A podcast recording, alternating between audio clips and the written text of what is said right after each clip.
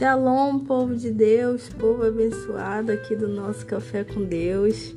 Eu espero que todos vocês estejam bem, glória a Deus, que o teu coração possa estar cheio de paz, alegria que vem de Deus. Hoje eu tô um pouquinho rouca, tô com uma gripe, mas eu queria muito trazer uma palavra aqui para vocês que eu tenho certeza que vai abençoar a tua vida. Amém? E o nome da mensagem hoje é a importância de como nós vemos Deus. Lá em Isaías 45, 21 fala assim: Declarem o que deve ser, apresentem provas, que eles juntamente se aconselhem. Quem há muito predisse isto, quem o declarou desde o passado distante? Não fui eu, o Senhor? E não há outro Deus além de mim, um Deus justo e salvador, não há outro além de mim. Isaías 45, 21. Há um tempo eu li um artigo interessante sobre um estudo realizado pela Universidade Baylor sobre as várias perspectivas das pessoas sobre Deus. Tirando conclusões das respostas dos participantes da pesquisa, com 77 perguntas, os pesquisadores descobriram quatro pontos de vista distintos de Deus que haviam surgido. Um deles era autoritário, o outro era benevolente, o outro era crítico e o último era distante autoritário, benevolente, crítico e distante. Existem certos aspectos da, de, de verdade em alguma das descrições ditas, mas não com a motivação do coração errada, claro. Então, como os fundamentos das justificativas delas, né, desse ponto de vista, não me convenceu, eu estou aqui hoje propondo uma quinta categoria: o Deus bíblico. Sim, Deus está zangado com os pecados da humanidade, sabe como deveriam, sabe, agir diante das coisas. Aqueles que acreditam no Deus autoritário, eu diria que na verdade Deus está zangado, sabe? E Deus está derramando, deixando muitas coisas acontecerem por conta da desobediência. Então eu concordaria com esse Deus autoritário, claro, com a justificativa certa. Mas ele não está pronto para lançar raios do céu. Caso contrário, ninguém estaria vivo há muito tempo já. Sim, Deus é gentil e cheio de misericórdia, como afirmam aqueles que acreditam no chamado Deus benevolente. Ele se preocupa com os doentes e necessitados. Ele está interessado no mundo. Ele não é meramente uma força cósmica desconexa, como muitos acreditam. A Bíblia nos diz como é Deus e nos fala sobre si mesmo em uma em uma bênção que ele instruiu aos sacerdotes. Ele fala sobre si mesmo, né? Dessa bênção que ele instruiu os sacerdotes a pronunciarem sobre o povo, de como vemos lá numa passagem em Números, capítulo 6, versículo 24, 26, que fala assim: O Senhor te abençoe e te guarde. O Senhor faça resplandecer o seu rosto sobre ti e te conceda graça. O Senhor volte para ti o seu rosto e te dê paz. Deus, amados, Deus gosta de nos abençoar. Ele gosta de sorrir para nós.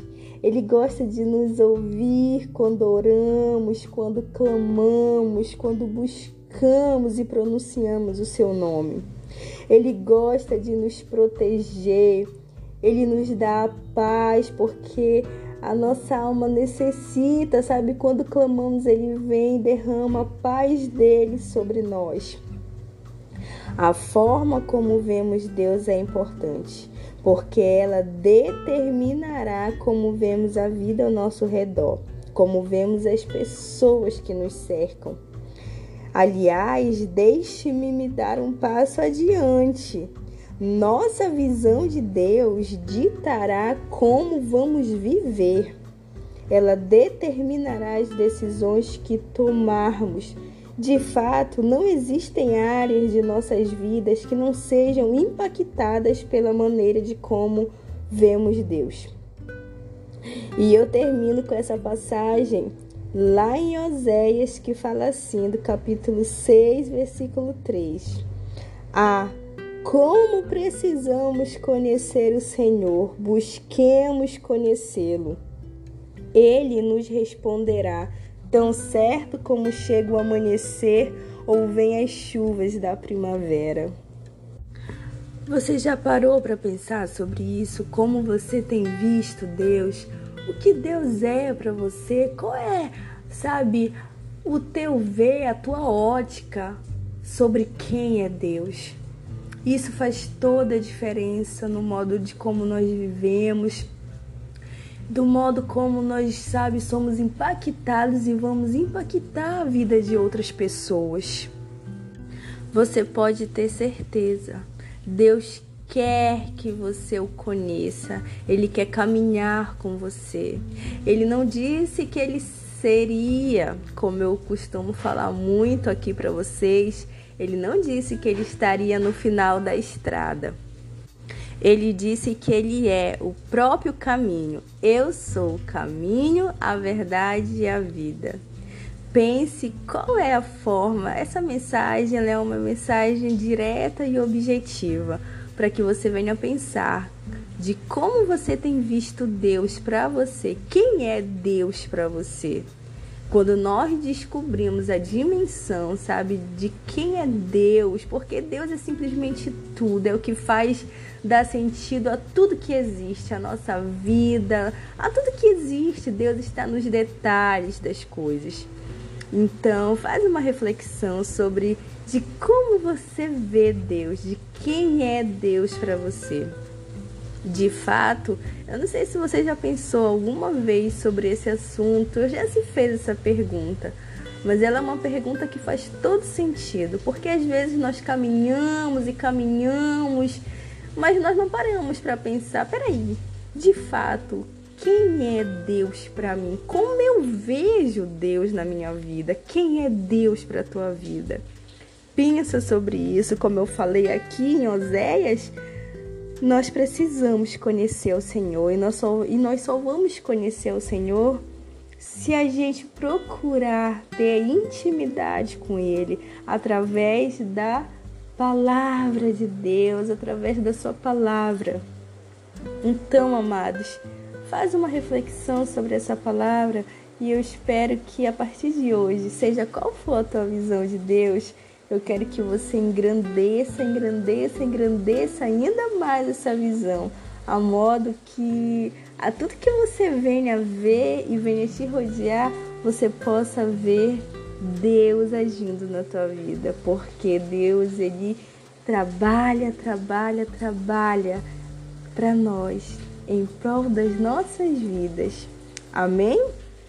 Eu tô muito rouca hoje, mas eu quis muito trazer essa essa mensagem para vocês e ela é clara e objetiva para que você venha se perguntar. Amém? Fiquem todos com Deus e a gente se vê no nosso próximo Café com Deus aqui no nosso podcast. Orem por mim, porque eu estou muito rouca, muito rouca mesmo. Eu estou muito gripada, mas glória a Deus, né? Porque Deus tem me sustentado e assim como Deus tem me sustentado, se você também não estiver bem de saúde, eu quero dizer que Deus está te sustentando e que Ele já está provendo nas nossas vidas a nossa cura, seja de toda a enfermidade que a gente tem, porque Ele é um Deus que ama cuidar daqueles que creem, daqueles que perseveram. Amém? Fiquem todos com Deus, um abraço.